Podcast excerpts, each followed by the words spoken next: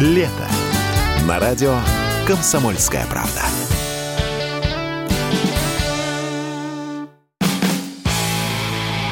Автоньюз. Совместный проект радио КП. Издательского дома «За рулем». Об упрощенной гранте, выпуск который начал на этой неделе АвтоВАЗ, говорят все, но мало кто ее видел. А я смотался в Тольятти и посмотрел своими глазами на свежесобранные машины и попытался найти отличия от предыдущих автомобилей.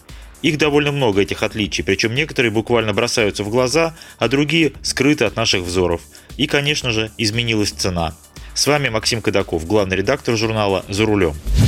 Упрощенная, антикризисная, антисанкционная. Называйте как хотите. Официальное ее имя – Лада Гранта Классик. Исполнение Классика прежде было в линейке Гранта, и это была довольно скромная машина. Проще и дешевле было только исполнение стандарт. Теперь стандарта нет. И люкса тоже нет. Пока есть только одно исполнение – Classic, и все. Так вот, выглядит антисанкционный Гранта Classic наряднее, чем предыдущая Гранта Classic, которая еще есть в продаже у некоторых официальных дилеров. У новой крашеные в цвет кузова корпуса наружных зеркал и ручки дверей. Прежде они были черными. Появились молдинги на дверях, тоже в цвет кузова. Остались дневные ходовые огни. Вместо черных штампованных колес диаметром 14 дюймов можно взять как опцию легкосплавный диаметром 15 дюймов. Я именно такую машину и смотрел. Выглядит неплохо. И выходит, что упрощенный классик выглядит практически так же, как прежний люкс, то есть более дорогая машина. Я смотрел седан, но с конвейера помимо седана сходит уже и лифтбэк, и универсал, и даже машины в приспортивленной версии Drive Active. Если вы хотите увидеть эти машины, в том числе на видео, добро пожаловать на мой телеграм-канал, который называется «Я за рулем Максим Кадаков». Постепенно все выложу и покажу в деталях. Теперь о железе. Главное, чего лишилась гранта, это подушки безопасности и АБС. Но нельзя просто так вынуть из руля подушку безопасности, поскольку она вместе с ремнями принимает на себя энергию удара. Поэтому руль новый, теперь он четырехспицевый. Прежний трехспицевый и с подушкой безопасности поставляла японская компания GSS, у которой свое производство в Ульяновске, но у них проблемы с комплектующими – Новый руль поставляет челябинская фирма «Пластик», и он не от «Калины», хотя и похож. На нем лишь две кнопки, обе звукового сигнала. Структурное отличие в том, что обод у руля более податливый, чтобы смягчить энергию удара и нанести меньше травм водителю в случае лобового столкновения. Но это звучит мягко, а на самом деле это жестко и ой как больно. В любом случае, не забывайте пристегиваться, друзья. Соответственно, пассажирской подушки тоже нет, как и блока управления подушками. Нет и АБС, которую поставляла фирма Bosch. Она прекратила всякую активность в России. Ушли и механические составляющие системы, и электронные, поэтому сигнал скорости движения теперь берется не с колес, а с датчика, который устанавливается на коробке передач. А поскольку нет АБС, появился так называемый колдун – регулятор тормозных усилий. Он размещен на днище перед задними колесами и соединен с левым рычагом задней подвески. Соответственно, это потребовало изменить трассы тормозных магистралей и жгуты проводки. Потолочный плафон салона остался прежним, есть даже кнопка эры ГЛОНАСС, но она не активна. До 1 августа завод имеет право выпускать машины без эры ГЛОНАСС, а после 1 августа либо с эрой, либо с обязательством доустановить систему потом. Поэтому с покупателями будут составлять договор, что им нужно будет приехать к дилеру на доустановку системы, как только она появится у дилера.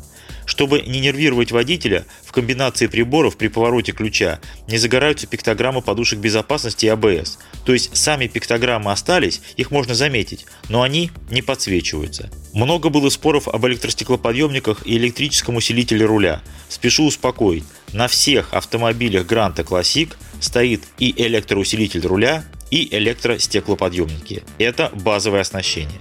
Изменился блок управления двигателем, теперь это не Bosch. Электронные мозги поставляет фирма Telma, которая прежде делала подобные блоки для разных моделей ВАЗа и не только для ВАЗа. А двигатель пока лишь один, восьмиклапанный мощностью 90 лошадиных сил. И коробка только одна, механическая, пятиступенчатая. Теперь короткие ответы на важнейшие вопросы – каким экологическим нормам отвечает машина. Официально Евро-2, потому что это позволяет новые технические регламенты, потому что сертифицировать машину по Евро-2 намного проще, чем, допустим, по Евро-5.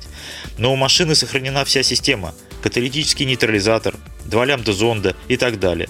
По сути, изменился лишь блок управления двигателем. Полагаю, что по факту эта машина может отвечать и нормам Евро-3, и, возможно, даже нормам Евро-4, но чтобы дать точный ответ, нужно проводить полный цикл испытаний. Еще вопрос. Появятся ли более простые и более дешевые версии, например, стандарт, который и раньше был в продаже? Да, возможно, появится, но случится это не раньше, чем будет насыщен рынок более богатыми версиями, а они тоже будут. Появится ли кондиционер? Да, его поставляет корейская компания, которая выпускает кондиционеры в России с довольно высокой степенью локализации, но кондиционер будет чуть позже и, конечно же, на более дорогих версиях. Появится ли 16-клапанный мотор? Да, но точный срок его выхода неизвестен. Я вот уже поездил на 90-сильном восьмиклапаннике, поскольку у нас в редакции есть такая машина. И он хорошо тянет самых малых оборотов. Не думаю, что нужно гнаться именно за 16-клапанным мотором. И важно, что восьмиклапанник можно заливать 92 бензин, хотя все калибровки сделаны под 95 и максимальные 90 лошадиных сил он тоже выдает все-таки на 95-м бензине. А что с автоматической коробкой? Пока ее нет.